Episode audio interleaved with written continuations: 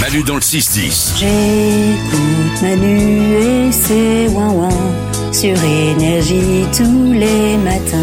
Énergie. C'est parti Voici les infos de Glandu, l'homme qui donne des réponses aux questions que personne ne se pose comme chaque matin. Et pour commencer, je vais vous parler d'un cocktail que vous n'avez sûrement jamais goûté, puisque c'est un cocktail à base d'orteils de pieds humains.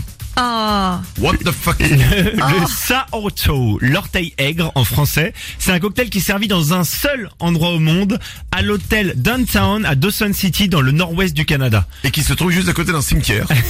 à la frontière avec le avec le l'Alaska, tu vois vraiment au fin Ouais. fond du Canada. Et elle est composée de deux éléments, euh, ce cocktail est composé de deux éléments, un shot de whisky et un orteil momifié qui est plongé dedans. C'est horrible Et les clients qui tentent l'expérience doivent toucher l'orteil avec les lèvres. Pour faire partie du club, il y a un club très fermé. Oh. Et tu obtiens même un petit diplôme honorifique en disant Mais que tu as attends. bu ce cocktail. À qui est cet orteil Eh ben je vais y venir, je vais y venir. Euh, déjà, euh, si tu avales l'orteil, tu ne peux pas avaler l'orteil, il y a des règles. Euh, tu as une, une, une, euh, une amende de 500 dollars. Et c'est déjà arrivé. C'est pour ça qu'ils ont mis en place. Et du coup, ils prennent un autre orteil à quelqu'un Eh ben, il y a plusieurs euh, orteils. Je vais te dire d'où vient, d'où vient ce, pro- d'où est venu le premier orteil. C'est, il a été créé dans les années euh, 70 quand le patron du bar Dick Stevenson découvre dans sa maison, une maison qu'il vient Attends. d'acheter. Euh, ouais, alors que- ouais, Un, cha- un chalet qu'il vient d'acheter, il découvre un bocal euh, et dans ce bocal il y a quoi Il y a un orteil euh, momifié et on pense que ça appartient à un ancien euh, prospecteur qui avait le pied qui avait gelé et il avait voulu garder en, en souvenir ce, L'angoisse. ce- cet orteil. Et euh, de nouveaux orteils arrivent régulièrement euh, pour parce que du coup il y a plus il y a, il y a plusieurs clients qui viennent dans ce bar, c'est devenu un peu euh, tu vois le, le truc où, tout- où il faut aller. Ou bien- euh, ou pas Mais sur- mais il y a beaucoup de gens qui veulent tenter l'expérience.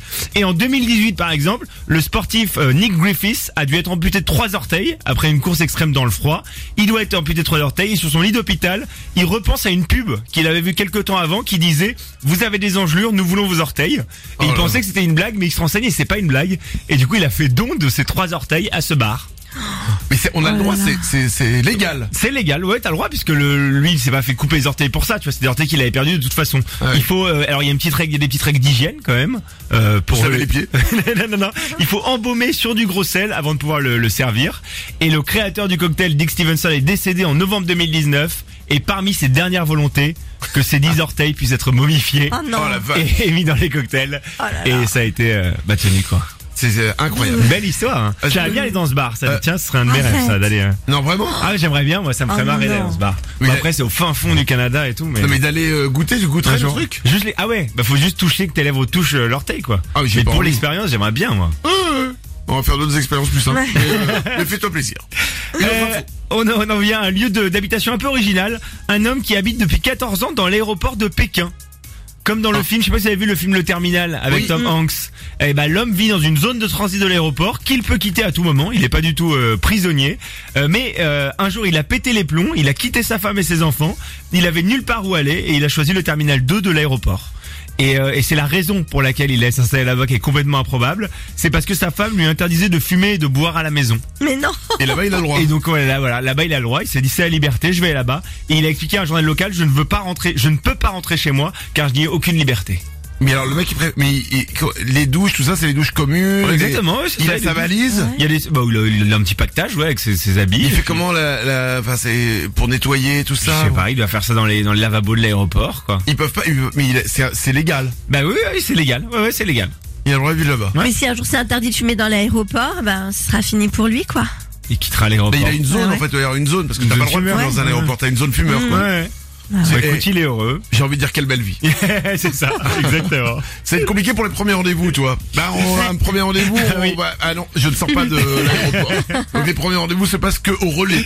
C'est sympa. Une dernière info. Tous les jours, je réponds à une question que vous m'avez posée sur l'application Mail dans le 610 et aujourd'hui une question de Nico, paf dans l'actu sur les présidentielles. Dis-moi, Glandu, si euh, au deuxième tour des présidentielles, euh, il y a une égalité, qu'est-ce qui se passe On revote Et s'il y a re-une égalité, qui prend le pouvoir Alors, mais c'est vrai que c'est une question. Alors déjà, il faut savoir que c'est très peu pour- probable. Oui. C'est une chance sur plusieurs millions. Mais si ça arrivait, eh ben, sachez qu'il y a un vide juridique. Euh, ni le code électoral, ni les lois euh, du pays euh, qui sont relatives au scrutin ne disent ce que ce qui se passerait en cas d'égalité. Euh, Il y, a, il y a un cas qui se pose en cas de- dans les élections locales, donc municipales et régionales. C'est déjà arrivé parce qu'il y a moins de votants qu'il y ait une égalité. Et à ce moment-là, la victoire se fait au bénéfice de l'âge. C'est-à-dire que le plus âgé l'emporte. Oh Non. ouais. Ou la liste, c'est déjà arrivé à Alençon, je crois, en 2015. Où la liste qui a la moyenne d'âge la plus âgée l'emporte. Oh, c'est dur. Mais pour les présidentielles, c'est jamais arrivé. Et qu'est-ce qui se passerait Ce serait le Conseil constitutionnel, les sages du Conseil constitutionnel, qui décideraient ce qu'on ferait. On pense qu'ils élimineraient d'abord les voix un peu douteuses, et s'il y a toujours égalité, on ferait revoter euh, pour un- une autre élection. Donc en fait, dans les élections euh, locales où il n'y a pas beaucoup de votants, en fait, dans les dans les listes, faut mettre une personne âgée, quoi. bah voilà, exactement. Tu mets un mec qui a 105 ans. Ah Ouais. Et pourquoi vous me voulez T'inquiète. Manu, Manu dans le 6-10 sur Énergie. Manu, dans le 6 dans le 6 et c'est waouh. waouh.